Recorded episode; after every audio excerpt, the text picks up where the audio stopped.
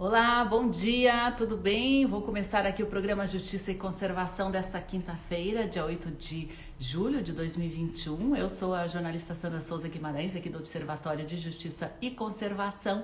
E a gente, esta semana, está numa semana comemorativa aí aos 60 anos do Parque Nacional São Joaquim. Olha só quem vai estar com a gente aqui hoje durante a entrevista. Olá, sou Rafael Moisés, guia nacional e condutor do Parque Nacional de São Joaquim. Estou aqui em Santa Bárbara. Nesse momento está fazendo 6 graus negativo, muito frio, sensação térmica embaixo dos 10 com certeza. Estamos aqui para ver o. Venha você também para Santa Bárbara, Ubici, São Joaquim, Serra Catarinense. Venha viver essa experiência na Serra Catarinense. Venha para esse clima siberiano. Isso aqui é Brasil, galera. Isso aqui é Brasil. Venha conhecer um dos lugares mais fantásticos do Brasil. Thank you.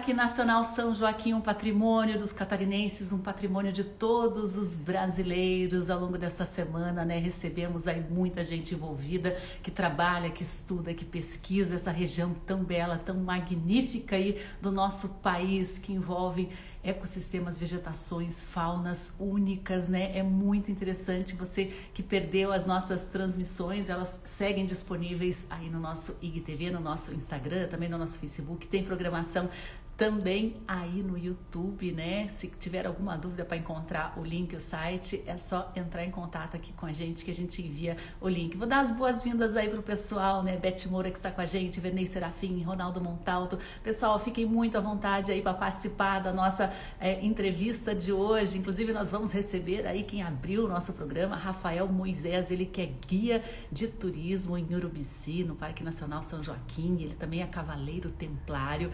E o Rafael vai trazer aí muitas curiosidades a respeito dos mistérios que envolvem esta região. São muitos mistérios, em A passagem de civilizações antigas, né?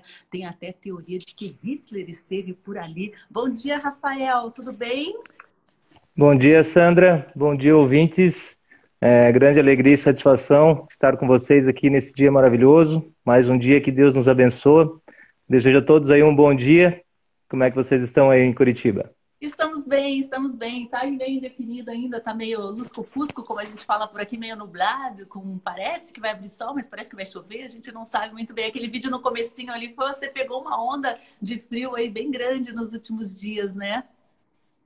Foi, já foi uma surpresa para nós, porque na realidade, né, Sandra, a, Uh, a parte de clima, né, que faz todo o IMET, eles falam é uma, pré, uma previsão, né, as pessoas criam uma expectativa muito grande, né, então a gente não sabe realmente até onde vai esse frio, a que ponto que ele chega, quantidade de neve, então eles não se arriscam mais a falar assim, ah, vai cair tantos centímetros ou é, milímetros, enfim, porque o tempo, ele, para nós aqui, por ser um clima tropical, né, nós estamos num país tropical, mas a nossa altitude aqui perto do sul, então nos agracia com essa beleza da natureza que é a neve. E aquele dia, é, um amigo meu esteve aqui e a gente resolveu caçar a neve, né? Tem a brincadeira aqui que todo mundo, quem consegue a neve primeiro, é a maior alegria, né? Porque se dispersa nas redes e é aquela brincadeira de sair na madrugada, no amanhecer do dia e buscar realmente a neve. É difícil, tá? Tem pessoas que conseguem e realmente lá naquele momento ele é mágico, tá? Ele é,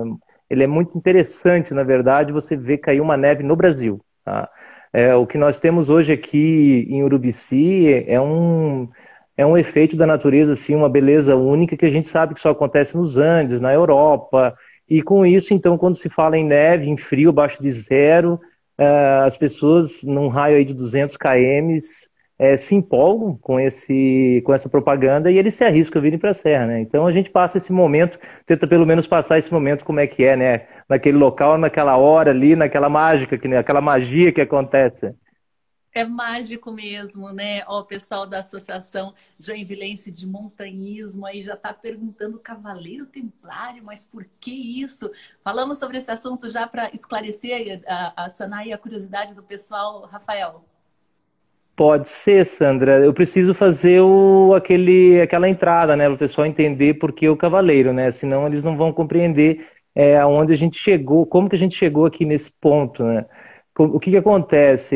Eu não sou natural de Urubici, eu sou natural de Blumenau. Meu pai era funcionário da Eletrosul, ele é, trabalhava nessas redes de transmissões e acabou vindo trabalhar na construção do radar, que está no Morro da Igreja, tá? no Sindacta.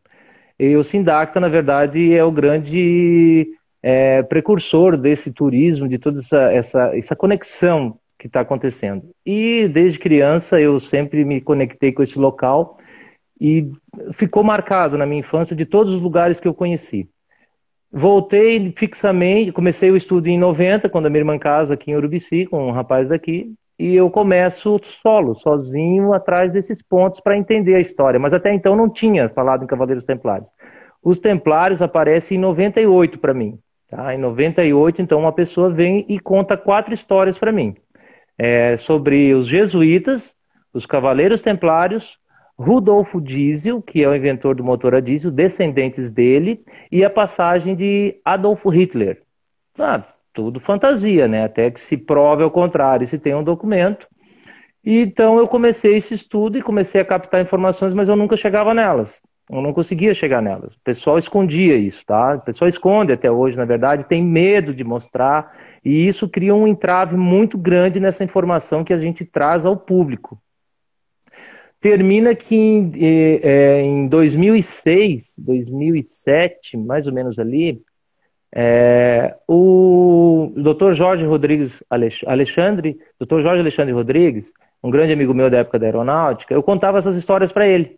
Mas ele sempre, né, advogado, documentos, sempre olhava para mim assim, balançava a cabeça e dizia assim: é, pois agora. Enfim, e foi passando o tempo. Mas em 2006, 2007, ele vê uma matéria na, no History é, a passagem, né, é, até se o pessoal quiser assistir, tá? Está lá no YouTube, Templários na América. E ali começa a aparecer uma parte dessas informações que eu contava para ele. Aí ele me chama, vou até a casa dele, ele apresenta esse documentário e ali eu consigo identificar e ah, para o documentário, pega o, a internet, aí começa a conectar a informação e elas foram se conectando e foram fazendo a ponte, um, dois, três, quatro ele viu que tinha fundamento. E eu também, aí que vem a surpresa. Aí eu consigo entender, aí que eu consigo ver os templários em Urubici. Tá? Ali é que está a grande sacada. Porque quem tinha documentos, quem tinha algo para mostrar em Urubici, escondia. Então eu fazia esse estudo solo, sozinho. E ele começa junto comigo, então, uma busca. Começa essa busca, investe, vai para a Europa três vezes. Agora, eu não sei se eu vou conseguir ir, mas essa quarta vez ela vai ser uma, algo até incrível que vai ser importante para o Brasil, não é só para nós. E ali então a gente começa essa busca. Em 2017 a gente consegue então um contato com uma pessoa que começou esse estudo na década de 70. Tá? Aí que começa a ficar interessante, porque aquilo que nós estudávamos também teve uma referência que até então não tinha nada, não, só aquele o que estava no history. Ótimo, fomos em frente e vimos que o nosso trabalho estava muito à frente. Ele realmente estava a nível muito alto. E isso nos deixou muito surpreso, porque até então é um trabalho, era um hobby, é um hobby que na verdade se tornou uma profissão para mim. E com isso a gente começou então a captar essas informações e a gente retoma todo o estudo, uns 15 anos atrás, e começa a repassar cada ponto que eu fui para poder ver o que eu deixei passar, que eu deixei para trás. E foi impressionante. É se a gente apresentar hoje, dá uma palestra aí de umas quatro horas, no mínimo, para poder apresentar essa teoria, tá? Bom, o Cavaleiro Templário, o Rafael Cavaleiro Templário, eu sou um Cavaleiro Templário e eu me tornei um Cavaleiro Templário por causa do estudo. Foi em 2018, o 2017, o Dr. Jorge manda um e-mail para o 51º Grão-Mestre é, de Portugal, é, Dom Fernando Pinto, e ele não retorna. Ele não retorna com a mensagem. Em 2018 ele vem a falecer ainda, tá? Daí ele falece, ele vem a falecer em 2018. E quem assume, para surpresa do mundo dos cavaleiros, é, um brasileiro é indicado. Tá? Esse, a carta fica direcionando para esse brasileiro, que é o grão, o 50 é, segundo mestre, grão-mestre Dom, Dom Albino Neves. Tá? Ele é de, do Rio de Janeiro, mas a sede dos Templários é na sede da Jacques de Molay, em Carangola. E ele manda uma mensagem para ele novamente e retorna, explicando que a gente queria saber sobre documentos, informações sobre a passagem dos Templários no Brasil, porque até então a gente estudava, nosso grupo, expedições, mas nada que a gente teve fisicamente de documentos. E ele retorna, muito surpreso, é, explicando que ah, eles sempre ouviram falar, existem documentos na Europa, da, da, na Europa, da passagem deles aqui no Brasil, mas ninguém nunca provou nada, ninguém nunca mostrou um, um artefato, um símbolo, nada. E, e, ele manda dois cavaleiros, então faz né, é, o que eu chamo sempre de batedor, né, que eram duas pessoas na frente para ver se fazia se procedia nossas informações. Eu recebi eles aqui e comecei então a rota desde Laguna, que é onde acontece então o Porto de Santa Catarina, que era onde os templários aportavam no século XIII. E lá a gente já tinha, já é um palco de estudo nosso. E ali eles já ficam estupefados com o que a gente mostrou para eles. E viemos subindo a serra e mostrando essas simbologias, montanhas, geologia, mas uma parte. Até então não mostramos, mostramos uns 20% para eles. E isso cria-se, então, uma expectativa fantástica dentro do mundo templário. E o Dom Albinos, o grão-mestre, vem a Urubici, então, comprovar tudo isso que a gente mostrou. E ele realmente, ele diz, olha, realmente está aqui o que nós estamos procurando. Eles estavam estudando isso há muito tempo, tá? Então, para nós foi assim, é como lavar a alma, né? Lavei a minha alma, tá? Meu, provamos, para nós, especial, deu, enfim, é isso aí, tá? No, se, se o grão-mestre, que foi ele, aceitou, quem sou eu para negar? Enfim, é e, e depois de um tempo, então quase dois anos após esse contato com eles e esse estudo, essa sequência, nós fomos convidados, então, a entrar na ordem. Tá? Na verdade, o procedimento ele, ele acontece ao contrário, mas nós fomos convidados a entrar na ordem e começa um processo então de sindicância, começa um processo onde você passa primeiro por escudeiro, você vai a escudeiro e depois você vai a cavaleiro templário. É um processo que era feito também na mesma época medieval, porém hoje dentro de um estudo bem mais é, atípico e de forma mais tranquila, tá? Não acontece que nem acontecia na Idade Média, aonde um templário levava mais de ano para ser templário. Ele era torturado, ele era provado, ele tinha que provar que ele merecia ser um templário, ele tinha que ser padre, né? Ele não podia casar, ele era um monge. Hoje é diferente. Hoje nós temos, então, o nosso trabalho como templário, o templarismo, que a gente diz, é para fins de levar essa mensagem de conscientização e de abertura do olho, do terceiro olho, tá? Que daí envolve o esoterismo, assim, é, totalmente voltado à Bíblia também, que daí são interpretações que leva tempo para explicar. Mas, enfim, assim chega o Cavaleiro Templário, o Rafael, então, que era simplesmente o barbeiro, que tinha comércio, é, que fazia esse hobby, ele se torna então um cavaleiro templário. E aí eu trago, peço essa autorização para o pessoal e levo esse conhecimento para dentro do turismo. Aí fica interessante o seguinte: o que, que tem a ver o guia com o templário, com o turismo? Para mim poder ter acesso ao parque, que é o nosso, né, hoje o nosso tema, um dos temas principais, para a gente ter acesso ao parque, eu precisava fazer o curso de guia para fazer o curso para ter o direito do curso de condutor na época. Hoje não precisa, mas na época foi para poder o pessoal a, ah, abranger essas, essas duas, é, esses dois trabalhos, porque era uma necessidade do mercado local.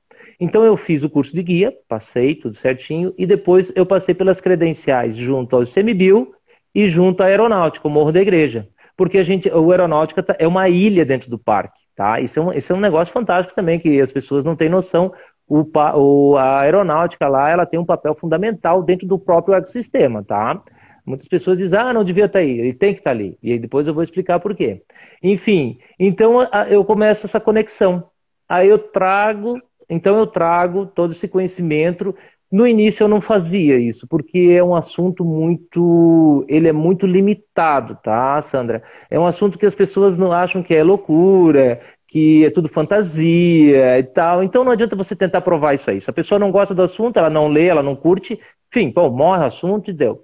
Só que o Sérgio de Lima, tá, que era assessor de imprensa aqui em Urubici e jornalista, fez o curso também e, e, começou a trabalhar de guia e viu que pediam muito para ele, porque o público que procurava ele era um público mais voltado a, a histórico-cultural. E ele, claro, ele é um grande estudioso de Urubici, um dos maiores estudiosos hoje de Urubici se chama Sérgio de Lima, tá? Ele é uma lenda, na verdade esse cara é uma pessoa assim que as pessoas não têm noção do conhecimento que ele tem e da ligação dele com o local. Eu aprendi e aprendo demais com ele. Ele me força então a entrar no turismo foi aí que eu comecei a fazer meu trabalho. E depois de um bom tempo, eu disse: nossa, não dá mais para esconder, tem que. Toda essa minha, esse meu envolvimento, eh, e que se envolve espiritualmente, começou a forçar a minha pessoa a abrir esse estudo. E eu comecei. Aí um, um, dia lá eu disse, não, vou fazer, vou experimentar. E você tem que começar, né? Você tem que começar para poder ter uma linha para tipo começar a montar esse roteiro, porque você, para mim entender para mim é, é, uma, é, uma, é um ponto de vista. Eu passar para você e para as pessoas é outro bem diferente. Hoje eu apresento isso dentro das excursões, então vem todo um segmento e aquilo tudo faz sentido. E depois, no meio do caminho também, eu vou mostrar aqui bem rápido, tá? É, eu apresento o meu compêndio que eu ganhei de presente, tá? Só tem assim uns, sei lá, umas 600 slides, está faltando mais uns 500 aqui. Eu ganhei de presente, isso aqui foi um grande presente. Eu costumo brincar que é a minha vida, porque a história toda está aqui, né? Toda uma história de 30 anos, está tá toda ela conectada aqui no mesmo local. E isso então passa a fazer sentido e sempre uma ou duas pessoas despertam. Elas despertam, é um despertar. A curiosidade te leva ao despertar.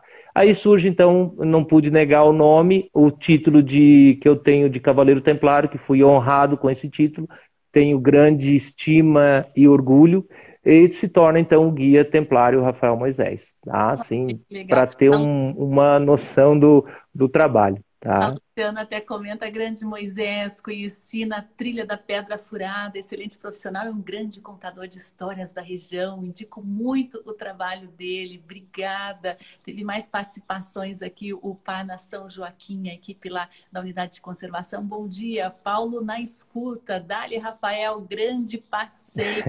E são tantas curiosidades, né? A Ordem dos Templários, na, na realidade, no passado foi uma ordem religiosa, militar, né? E, o, e, e e atraía também o interesse né, pelo guardiã, por ser guardiã de algumas joias né, da igreja, é, interesse de muitas pessoas e despertou também o interesse dos nazistas aí na região. É, Rafael, o que, que se tem de história, de lenda, de mistério ainda que se sabe, o que se ainda está por descobrir? Isso é muito interessante que você colocou agora, Sandra. Até ontem eu recebi de um irmão, uma pessoa, uma das pessoas mais incríveis que eu conheci devido justamente a esse meu trabalho. E ele mandou um material para mim ontem também. Eu me fugiu o nome dela agora, eu tenho esse problema com o nome, mas eu sempre marco. E ela é uma grande estudiosa também na, no Brasil. E ela abre também sobre o nazismo no Brasil. Só que o que as pessoas não conseguem entender sobre o nazismo, elas, é, para fazer um, um apanhado geral, tá? O Hitler, ele é um genocida, o cara, infelizmente, foi o anticristo, né? É, ele, era, ele era uma pessoa esotérica, ele era totalmente esotérico. Ele tinha um conhecimento dentro do esoterismo de alto nível. Inclusive, hoje, muitas pessoas que falam em esoterismo, que estudam esoterismo, é por causa dele. Isso é, isso é complicado de falar, mas é. Inclusive, ele criou e ele fez, junto dos estudos, elaborou uma câmara de é, conexão, tá? Olha só, voltada a toda essa energia, pessoas especiais, enfim. O que, que acontece? Ele acreditava que se ele tivesse os artefatos bíblicos, a lança de Longino, tá? Que cravou, o, que furou o, o peito de Jesus, a Arca da Aliança, que é do templo do, é muito antiga, já é do tempo de Moisés, e uh, o Santo Grau, tá? Que é o cálice, tá? Que Jesus fez a última ceia. Que na verdade aí existe uma dualidade, tá? Eu vou é, passar para o pessoal, para o pessoal tentar entender. Então ele tinha absoluta certeza, porque as pessoas falam assim, ah, ele era admirador. Não, ele acreditava fielmente que se ele tivesse esses artefatos, ele ia ter poderes mágicos, então ele ia poder dominar o mundo. E tanto é que, por incrível que pareça, lá na década de. Foi em 2008 já, 2007 eu tive contato com uma pessoa e até fizemos uma entrevista com ela, a gente não pode abrir, tem muito material, mas não dá para abrir. E ele diz que as pessoas que estudavam falaram para ele: cuide dos sinais, os sinais estão nos filmes, os sinais estão nas mensagens, nos símbolos, em desenhos. E realmente, tá, Sandra, está, estão ali. É uma, é uma maneira de divulgar essa informação. E ele acreditava fielmente que aquilo ali ia trazer poderes para ele. Então ele manda arqueólogos para o mundo inteiro Olha só que loucura. Ele manda gente para o mundo inteiro atrás dos templários. Aonde passou templário, tem nazista. Aí começa a ficar interessante a história. Por quê? Eu não acreditava no nazismo aqui, o, uh, Hitler, porque eu cheguei em Urubici na década de 80. Meu Deus, não tinha nem estrada. Quando foi construída a igreja aqui, se vocês verem as fotos, não tinha estrada, não tinha pontes, não tinha, não tinha Serra do Corvo Branco, não tinha luz, não tinha telefone, não tinha nada, cara, não tinha estrutura para nada. Como que isso acontece aqui? Como que acontece toda essa estrutura do nada? E por que, que o Hitler veio para cá? Porque Hitler, na verdade, para resumir, Hitler fez o caminho templário. Isso era uma teoria nossa e ela se comprovou depois, tá? Mas enfim, ele mandou arqueólogos para o mundo inteiro. Inclusive aquele filme Indiana Jones, tá? E eu contesto ele com total segurança. O Indiana Jones, o verdadeiro Indiana Jones, não é o inglês lá, o Indiana. É um alemão, Otto Hahn. Pode procurar na internet ali. Vai lá, até posso depois te mandar a matéria. O verdadeiro Indiana Jones é um nazista. Esse cara era um monstro em conhecimento. Automaticamente, os aliados né, da guerra, sabendo disso, os americanos, aí vem todo o esquema ali da, é, de Hollywood, cinema, eles aproveitaram para não aparecer a história verdadeira. Tá? E por ele ser um genocida, com certeza, eles inverteram a história. Quem estuda na íntegra sabe que a história está contada certa, mas com os personagens errados. Tá? É, é o contrário. Eles, as pessoas, os aliados sempre estavam correndo atrás dos nazistas. Não eram os nazistas que estavam correndo atrás dos aliados. Ótimo. Até aí para vocês entenderem, então, por que, que o Hitler queria uh, os templários, tá? Ele queria os artefatos. Beleza. O que, que acontece aqui em Urubici? A passagem da simbologia dos templários. Aí, aí, então, o Rafael Moisés digo, opa, agora sim, agora eu acredito que ele passou aqui, tá? Aí eu acredito hoje realmente, fielmente, até porque eu vi fotos dele. Eu não consegui essas fotos, tá? É, eu não tive a sorte de, de, de encontrar, de chegar, mas eu consegui ver. Então, ele já tinha feito a cirurgia, tá? Ele já tinha feito cirurgia. Ele mudou o nariz, ele afinou o nariz, o bigode dele ele alongou o bigode, porque ele tinha uma cicatriz. Eu fui descobrir depois que ele usava o bigode, porque ele tem uma cicatriz. Então ele não tirou, ele alongou o bigode, ele afinou um pouquinho o queixo e cortou o queixo aqui no meio, aqui assim, ó, tá? Ele fez aquele queixo duplo. Como é que eu vi essa foto? Eu estava fazendo um trabalho com um jovem aqui em Urubici, e ele começou a me apresentar umas fotos, e essas fotos, não sei que carga d'água, estavam perdidas ali no meio, mas eu não falei nada, deixei passar. Eu fui vendo, depois eu pedi para voltar. Aí eu pedi para voltar e eu apontei a foto. Eu disse, tá aqui, aqui tá a prova que há anos eu procuro. Ele, ah, você tá falando do quê? Não sei o quê. Eu disse, ah, precisa. Deu, já, já vi, fim de linha, tá visto e acabou. Aí ele tentou distorcer a informação, mas como ele sabe que eu sou muito aprofundado no assunto, ele disse: tá bom, eu vou te mostrar as outras então. Então, nossa, eu ali foi um momento, para mim, foi mágico, porque estava ali, tá ali a prova, tá? tá? A prova está ali. Mas ele tem muito de abrir essas fotos por medo de retaliação, né? Porque se você chegar um momento para analisar, Sandra, olha só o assunto. É um assunto muito polêmico, é um assunto que as pessoas estudam, mas elas não se manifestam. Por quê? Porque com certeza, isso é lógico, ele teve apoio aqui em Urubici. É óbvio. Esse apoio, a gente tentou entender quem apoiou, só que a gente não fala nomes nem nada, a gente tem teorias. Esse apoio veio, mas ele teve um retorno. Ele teve um retorno para a cidade. E automaticamente a gente queria algum documento, uma suástica, algo que provasse, mas não tem e não vai ter, tá? Não vai ter. O que nós conseguimos são depoimentos de pessoas que tiveram contato. Aí, bom, já é um início, tá? Já é um ponto importante. A gente conseguiu esses depoimentos, inclusive recentemente, estou para conseguir um outro depoimento, e algum tempo atrás, então, um neto de uma pessoa que teve contato com todo esse, é, toda essa história, ele muito meu amigo, eu pedi para ele, né? E ele veio passear em Urubici, eu disse, pô, conta para mim. Ele disse, o que, Rafael? Bem sério, fala. Ele está, eu vou te contar. Eu vou te contar porque é o seguinte, primeiro, Olha só. Primeiro, você nunca vai provar. Então, você vai ser só mais um que vai contar. Segundo, é uma lenda, as pessoas não acreditam. Mas eu vou te contar. Tudo que você conta é verdade. É verdade, a minha avó conta para nós. A minha avó tem uma idade avançada e ela revive aquilo e a gente chega próximo dela, ela se empolga e começa a contar dos túneis, começa a contar da vinda dele, o que acontecia, a conexão. Pô, você ouvir um negócio desse, dessa forma, é incrível. Pena que a pessoa não, não se deixa fazer a entrevista, tá? Esse que é o problema. É uma história que mexe com as famílias, porque vai acontecer uma retaliação, tá? Vai acontecer uma retaliação. Por exemplo, se o meu avô tivesse envolvido com um nazista lá atrás, a sociedade vai me apontar. Ah, Rafael, você é um nazista, porque você é um nazi. Eu não fiz nada, pô. Eu sou filho de um cara que ajudou lá atrás. Então, a, o grande, a grande sacada, o grande medo da maioria das pessoas é essa retaliação que vai acontecer. Mas a história é real, tá, Sandra? A história existe. Inclusive, eles dão, eles dão detalhes de quando ele veio, é, é, por que, que ele veio, como que ele chegou à conexão, as cirurgias que ele fez, Joseph Mengele, que fez aqui, que trabalhou com ele aqui. Aí vem outro detalhe muito interessante também. Tá, por que, que ele veio para Urubici? Nas nossas pesquisas, sempre existiu uma lacuna que nunca foi preenchida. Aonde está Hitler? Tá? Eu até esqueci de trazer o livro, que eu tive que mudar de lugar por causa da minha internet. E eu fui lá na agência e olhei, é, olhei dez vezes lá. Disse, o que, que eu estou esquecendo? Estou esquecendo o livro.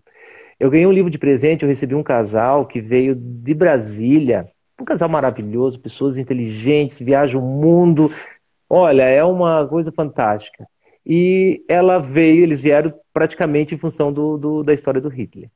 Beleza, aí fomos passando o dia, eu fui contando, tal, como é que foi, as nossas teorias, tal, até que ela falou assim, pô, então você lê o livro. Impossível, ninguém conta essa história se não lê o livro. Que livro? Que livro? O livro do Hitler, da história dele, que como que ele fugiu, como que foi. Eu disse, não, esse livro eu não li, eu sou sincero. Do Hitler, o que eu faço é pesquisa que está conectada aos templários, tá? A conexão dele com os templários. Essa parte da guerra, isso aí tudo, existe caçando Hitler, enfim, são N teorias. Ela disse, mas é a teoria que falta no livro, é a passagem, é o ponto que, é, que se fecha com o livro. Aí eu disse, aí ela me mandou o livro de presente. Ela mandou o livro para mim de presente. E eu sempre conto que Hitler sai da Europa utilizando a mesma rota templária. Tá? Por isso que ela falou aquilo. Daí eu fui ler o livro e ele sai fazendo a rota templária, porque ele utiliza as marés para vir para o sul, aqui da América do Sul. E o destino final dele era o quê?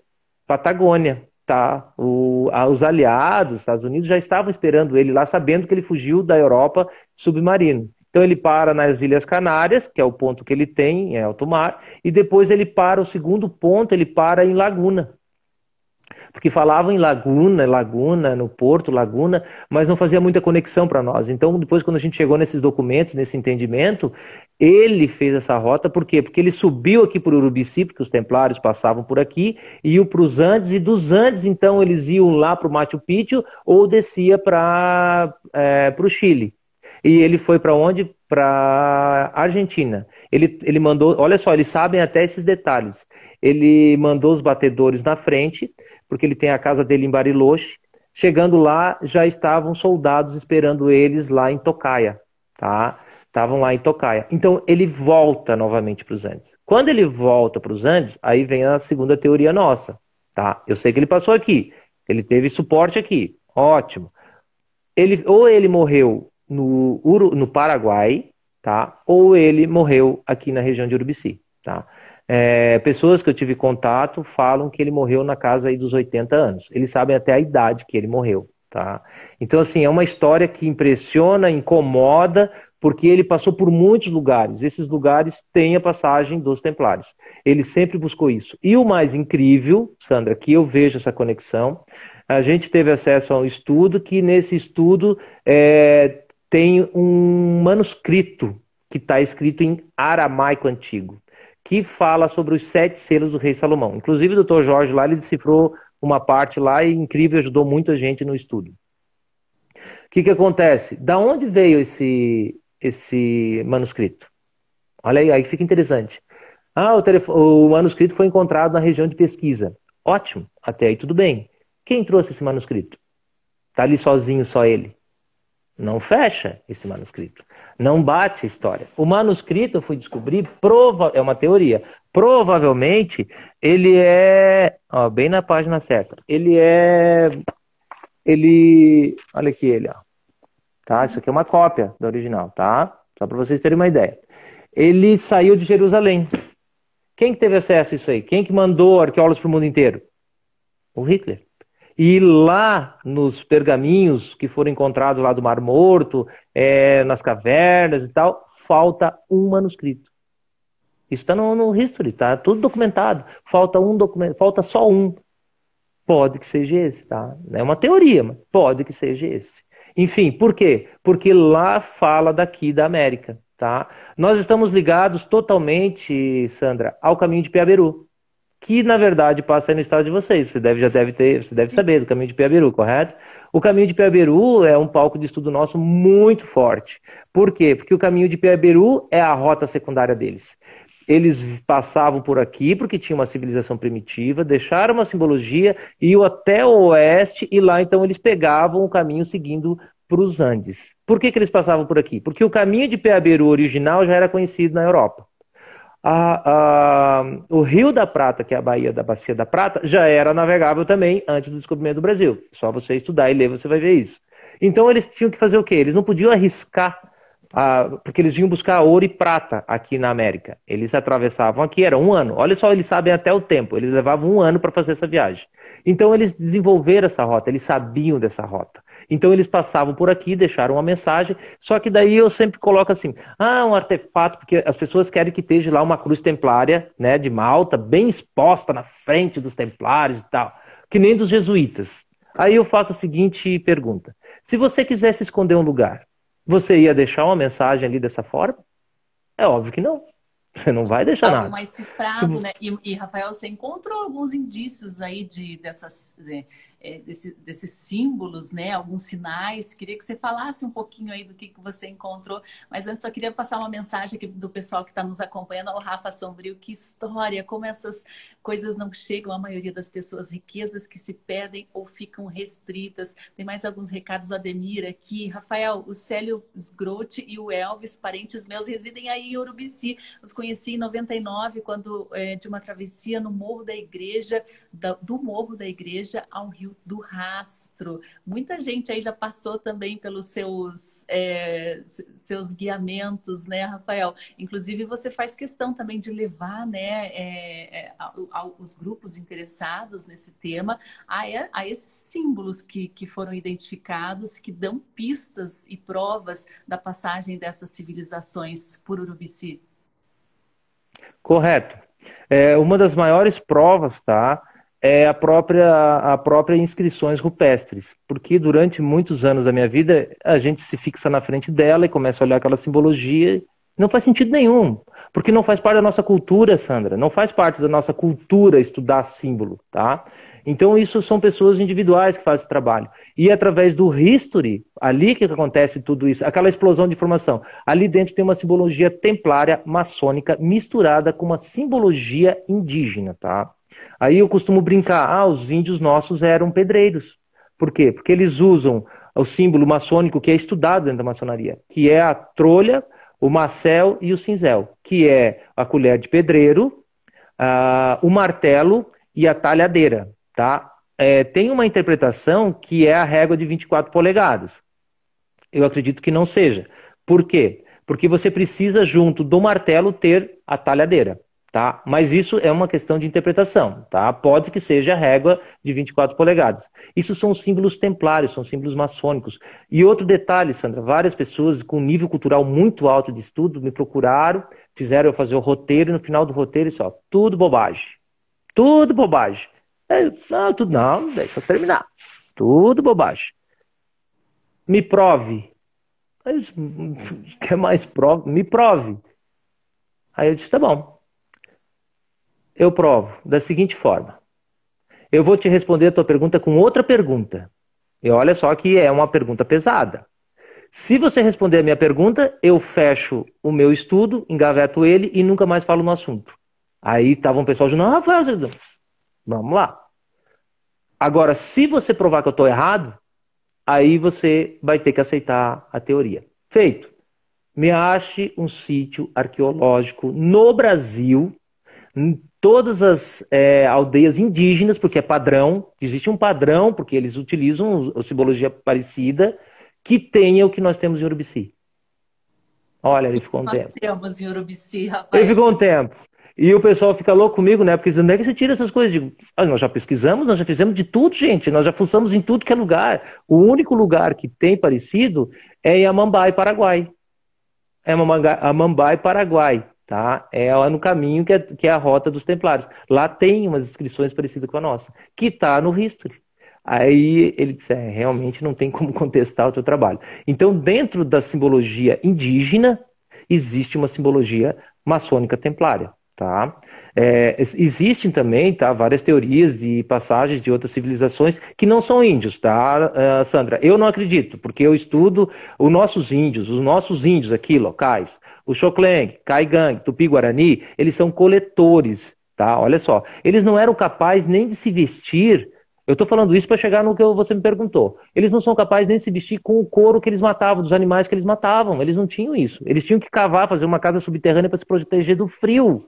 Como é, que essa, como é que essa civilização, esses indígenas, vão ter conhecimento de alquimia? Por que alquimia? Primeiro, nós temos aqui a pedra do arenito, tá? que é onde estão tá as inscrições rupestres, que é arenito. Tudo bem, se você pegar uma pedra, ferro, lapidar ela, fazer os amoladores e ir lá riscar, você vai riscar com dificuldade, mas você vai fazer. Ótimo. Até aí tudo bem. Tá, e quando tem uma simbologia na pedra basalto, que é a pedra ferro? Você precisa de um material mais duro que o próprio ferro, senão ele não quebra. Você tem que lapidar ele. Isso é arquitetura, isso é engenharia. Isso eu não inventei, isso é só a pessoa estudar. Quem é que fez? Ah, isso é indígena. Não, desculpa, isso não é indígena.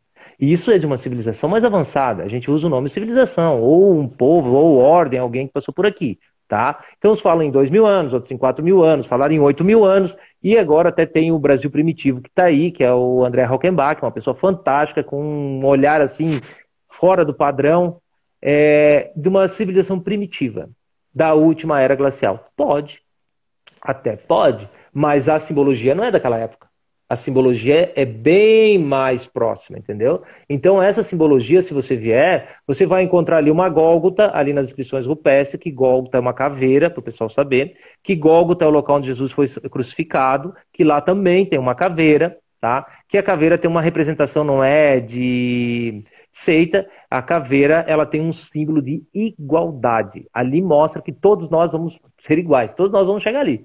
Então não tem esse negócio, as pessoas utilizam a caveira para assustar, mas na verdade ela tem um sentido espiritual de interpretação de igualdade do ser humano. Todos nós somos iguais, tá? Só para vocês entenderem. Então lá tem uma Gólgota que está olhando para onde? Lá para o Morro da Tim, que lá tem o Menir, que é um obelisco, que está ligado ao Menir que está em Laguna, que é o porto de Santa Catarina, que é o porto de chegada dos Templários. Lá no Menir, aqui, aqui em Urubici, na Torre da Tim, que tem uma torre ali, lá tem um outro desenho. Não vou falar agora o nome em si, porque as pessoas não vão entender. Mas, vou, enfim, tá, tem o desenho do Baphomet. O Baphomet é uma simbologia maçônica, templária. Que está olhando para onde? Para a cachoeira da, do Avencal, que tem esse elmo que eles chamam de máscara. Tá? Ah, máscara indígena do guardião.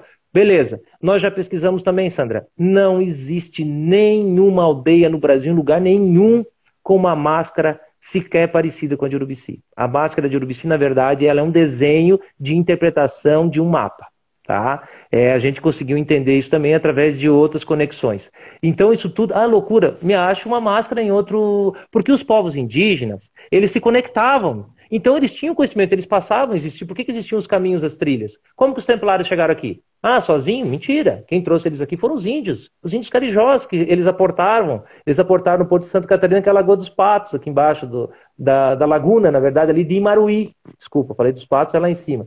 É, mas aqui Laguna de Imaruí, tá? que era onde eles aportavam, deixavam os, os navios, e então a partir dali eles começavam a subir. Quem que trazia eles? Os índios. Então a gente começa a ver essa conexão. Por isso que existe essa mistura dessa simbologia. Eles viram, alguém fez, aconteceu isso. Então essa simbologia ela é real, ela é maçônica templária.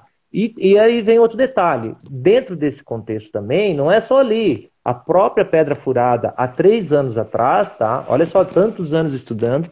Há três anos atrás a gente conseguiu entender ela também dentro da simbologia. Ela foi alterada. Ela é natural? É, ela é natural. Ela é uma formação é, geológica natural. Mas ela tem símbolos na pedra nela que ninguém vê. E a gente consegue ver, a gente consegue desenhar, a gente faz o quê? Isola o desenho e a partir daquele desenho a gente sabe que tem uma interpretação e a gente chega no outro lugar, e no outro, e no outro, e no outro. E tanto é que próximo dela tem o Dilney Redivo, uma pessoa também aqui local de Orleans, conhece Orleans como ninguém. A região aqui é uma pessoa fantástica, aprendo muito com ele, tá? Porque o Rafael Templário, não pense que o conhecimento sai de mim. Não conhecimento vem do Dr. Jorge, do Dino Redivo, que é um crânio, Dr. Jorge que estuda numerologia, astronomia, astrologia, o Dr. Feyer, que tem uns lapsos assim, consegue fazer interpretações incríveis, e a gente se reúne e acontece então essa informação que vem daí através de mim, entendeu? É como se fosse um canal para mim levar isso para as pessoas. Isso não sou eu, não sou só eu, tá, Sandra? Existe um grupo, esse grupo é muito eclético, ele é extremamente eclético. Nós não temos entre nós assim, ah, de, ah, eu vou discordar do Rafael, vou ficar chateado. Não. A pessoa chega, ele chega e fala, eu acho que não é por causa disso, disso, disso, disso. Vem o segundo, eu acho que é uma terceira linha, por causa disso, disso, disso. Vem um quarto. Aí a gente chega num bom senso, onde a gente faz o tico e o teco raciocinar. Peraí, então vamos entrar no bom senso aqui para a gente entender o que está acontecendo. Entendeu? Por isso que as pessoas, excursões, procuram, porque é baseado numa informação de pessoas que têm raciocínio, tá? É, eu sei que me alongo um pouco na tua pergunta, mas eu preciso expressar dessa forma para as pessoas verem que não é uma fantasia, é uma realidade. E a surpresa da Pedra Furada foi mágico, tá? Você não tem noção. Incrível, inclusive do lado dela tem uma pedra que ela tem uma dualidade, tá? De um lado, ela é um guardião, que é um soldado, olhando de Orleans para a serra, e daqui de cima, olhando a pedra furada, ela é uma santa que está fazendo assim. A natureza não faz isso, Sandra. A natureza, a geologia explica. É impossível, não tem como esculpir esse tipo de. dos dois lados com formas diferentes. Impossível, não dá. Tá? Não dá. E as pedras são todas encaixadas. Você vê que ela existe um encaixe nas pedras. Então, assim, mais um exemplo do que eu estou falando para vocês. Tudo isso está dentro do estudo. E isso eu apresento para as pessoas, entendeu? Então, são símbolos que estão relacionados ao quê? A dualidade, que está relacionada às sete leis herméticas, que, era o que, que é o que o esoterismo estuda tá? Não sei se te respondi a tua pergunta, mas enfim, vamos em frente. Vamos em frente. Olha, o Sérgio Lima está com a gente aqui. Rafael, grande estudioso da passagem dos Templários por Urubici e Santa Catarina. Luciana pede aí para salvar a live. Ela fica salva sim, Luciana, ali no nosso IGTV, tá? Qualquer dúvida que você tenha para encontrar, pode me mandar um direct aqui que eu te mando o link, tá bom? Todas as lives especiais, inclusive da semana aqui, em homenagem aos 60 anos do Parque Nacional São Joaquim, estão armazenadas e vão ficar aí também como um arquivo para gente. Olha, o J. Frederico pergunta, Rafael, se o nome do Rio do Bispo na região do Canudo tem relação com essa história. Muito bem, já foi direto ao assunto. Tem sim, porque Aquele local até teve uma senhora que ligou para mim, tá? É, pedindo mais informações. Eu não tive tempo ainda de entrar em contato com ela, tá bem turbulento aqui minha vida agora. É, Rio do Bispo, porque ele se vestia de bispo, tá? As fotos que eu vi dele, ele estava vestido de bispo, tá? Isso não é fantasia, é real. Por isso que vem o nome Rio do Bispo. Ele se escondia através da batina, tá? Então ele, ele foi para lá, ele se isolava lá e a partir daí, o Rio do Bispo, olha que interessante, o Rio do Bispo da conexão à formação geológica, que é a pirâmide, tá? Nós temos uma, uma formação piramidal aqui, que o pessoal chamava de Morro Comprido, que os tropeiros, o pessoal muito antigo, só que ela tem a formação piramidal, inclusive já é reconhecido internacionalmente, só que a geologia ainda não tem acesso a ela, porque é o Parque Nacional, e depois eu vou explicar por quê. Então ele estava ali próximo do quê? Da, do, do Corvo Branco, que tem o um mapa templário, ele estava perto da pirâmide, que é uma formação geológica, e perto do Morro da Igreja, que está onde esse símbolo que eu falei dessa santa e desse monge e da Pedra Furada. Então ele estava bem centralizado. A, a, a, dali daquele lugar ele tinha, ele estava num ponto bem é, geográfico para poder se deslocar. E automaticamente, nós estamos falando de uma época lá de 44, 45, quem é que vai lá no Rio do Bispo se nem estrada? Nem a estrada não era o que é hoje o trajeto é, real dela, tá? Então, assim, o que ele falou tem tudo a ver sim, tá? É real isso, é verdade. Ele se chama Rio do Bispo. Eu perguntei isso para dezenas de pessoas, Sandra. Ninguém sabia responder. Até que um dia chegou uma pessoa e depois eu via, quando eu vi a foto, eu já liguei o fato. E depois eu tive contato com a família de, de Rudolfo Dias, eles falaram. Aí eles confirmaram. Ó, oh, é por causa da. O Rio do Bispo tem o nome por causa dele, Rafael. Pô, então você imagina ouvir isso tudo, assim, a explosão de informação e você ficar com aquilo guardado, né? Porque eu gostaria que as pessoas é, tivessem um embasamento de. Só um minutinho. Tá, tá. Vai com o teu. É, desculpa. Ele tem um embasamento, por que o nome? Que nem Rio Cachimbo. Ninguém nunca conseguiu me explicar Rio Cachimbo. Aí um dia eu fui lá com o senhor. Por que, é Rio Cachimbo? Não, porque o senhor aqui, o pai do fulano de tal, que era o dono, o filho falou assim: olha, cuidado com esse cachimbo. Se esse cachimbo cair no rio aí, o senhor não acha mais. Ele disse: eu conheço esse rio aqui como ninguém. Tuf, não caiu o cachimbo no rio. E o cara perdeu o cachimbo e ficou o nome Rio Cachimbo. Então, os trilheiros da história, tá? Que é o nome da nossa agência também, ele vem com esse intuito de resgatar a história e levar para as pessoas a história verdadeira ou mais próxima do que a gente consegue chegar, tá? E o Sérgio, como tá ali, ele é fantástico, ele conhece todo mundo, tá? Ele é uma pessoa que não tem explicação. Se ele não conhece, ele conhece quem conhece. Então, isso pode ter certeza que é fundamental para as pesquisas, tá? Ai, que legal. Vamos Olha, lá. Pena que nosso tempo está chegando ao fim, né? O Ademir comenta também, tem um livro do Padre João sobre os mistérios do Morro da Igreja. A Edna Mioco aqui adora escutar uma pessoa apaixonada pelo que faz. E olha só, o Eduardo Sobania, guia também da agência Na Trilha Certa, está com a gente. Bom dia, Eduardo. Eduardo, inclusive, vai estar com a gente amanhã aqui falando sobre destinos de natureza, de contemplação. É muito turismo envolvido aí nessa região. E o Eduardo Sobania é uma das pessoas que levam grupos também para conhecer ter essas belezas cênicas, a se aventurar aí pela região do Parque Nacional São Joaquim. Obrigada, Eduardo, pela presença. Ó, o Rafa Sombrio aqui. Sandra, relembre, é, relembre o Rafa de falar sobre o Sindacta. E, inclusive, essa base aí aeronáutica é uma base muito importante até para o turismo, né, Rafael? Justamente, Sandra, muito bem colocado. É, a aeronáutica, na verdade, ela é precursora porque ela abre né, caminho até esse ponto, que é onde está o Morro da Igreja, que é um paredão de formação que dá o nome, a Pedra Furada, que é onde está justamente próximo dela, e o ponto mais alto, então, do é, que eles conseguem chegar, porque o radar é o seguinte, ele foi criado na época da, da Guerra das Malvinas, tá? Então, os, os, os é, ingleses passavam na região e ninguém chamava eles no rádio. Aí eles pô, esse negócio aí está abandonado, isso é terra de ninguém. Então, eles criam o CIVAN, tá, que são os 26 radares no Brasil, e eles colocam esses radares sempre nos pontos mais altos. E o nosso radar é o radar que tem uma captação de imagem de 360 graus. E os radares nunca conseguem ter esse, esse nível de captação de imagem. Automaticamente, olha que incrível, ele se coloca dentro do parque.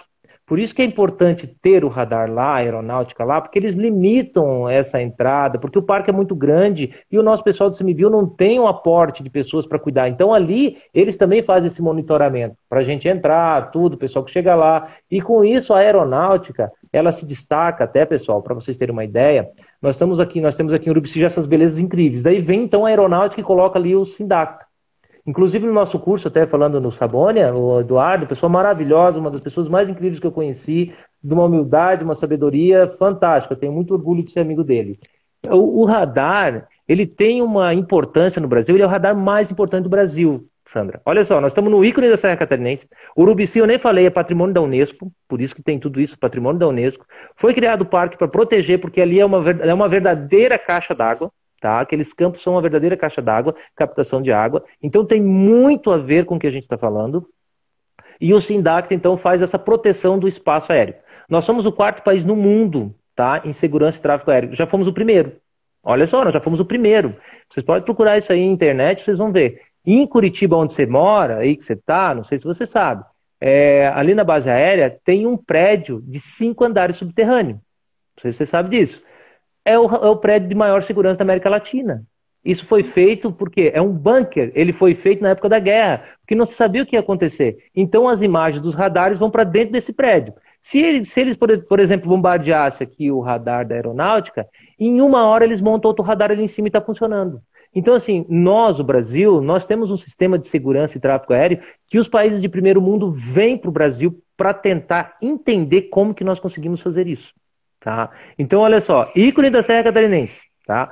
ponto mais alto habitado do Brasil. Não é nem do Sul, tá? Isso quem passou foi o Major Santana, porque eu fui barbeiro dos oficiais na aeronáutica, então eu tenho uma conexão muito forte com eles ainda. Nós temos os ventos mais fortes, de 200 km por hora, e nós temos a temperatura mais baixa, menos 17,8.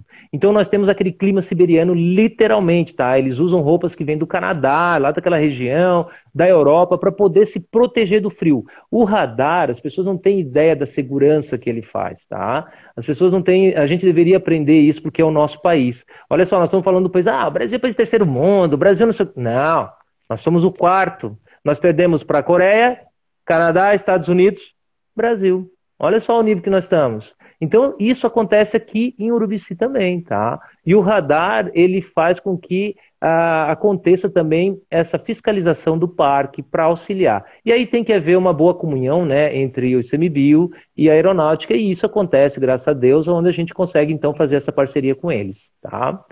Seria basicamente isso a, a, aeronáutica. Eu posso falar uma hora aqui da aeronáutica, tá? Porque eu é servi, verdade. convivi com os oficiais, enfim, eu adoro, amo aeronáuticas, adoro vivo até hoje o pouco que eu vivenciei lá dentro, tenho verdadeira paixão. Então, poder. Olha só, eu vi uh, o radar, tá, Sandra? Desde a abertura da estrada, meu pai veio trabalhar. Então, eu conheço a história desde o início. Eu vi acontecer aquilo ali. Desde quando não tinha nenhuma cancela, você chegava lá e passava direto. E hoje você tem que ter autorização para subir. Então você imagina, olha só o tamanho da volta que a gente dá. E hoje né, eu sou guia e levo as pessoas lá para contar isso. Beleza? Te chamou aí para essa região, né? Ó, o Eduardo Sobania, parabéns, professor Rafa Sombrio, show. Olha só, Luciana, essa live está incrível. Obrigada, pessoal. Olha só, o Eduardo Subanina complementa aqui. O Rafa é um grande amigo e uma pessoa fantástica. Renata Silva chegou agora, está dando bom dia aí, mas Renata, depois quiser acompanhar, fica gravado aqui.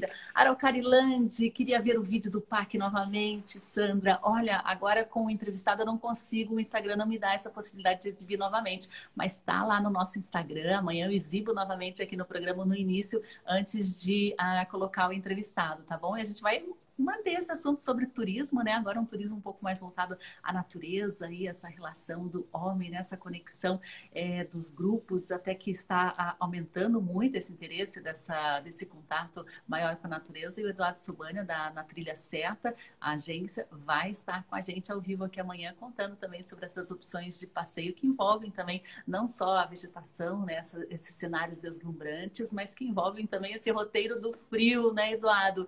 Rafael Moisés, queria agradecer muito aqui a conversa, foi um ótimo bate-papo. Acho que tem aí muito pano para manga essa tua pesquisa, né? essas suas investigações, muitas revelações ainda devem ser feitas e devem ser confirmadas, né? Muitas ainda estão aí no quesito lenda e mistério, né? Mas existem indícios muito fortes, né? Da passagem de Hitler, das civilizações é, antigas, né? Dos cavaleiros templários pela região. Muito obrigada por compartilhar todo o seu estudo, toda a sua pesquisa aí que envolve também né, um sentimento de uma missão de vida. Muito obrigada.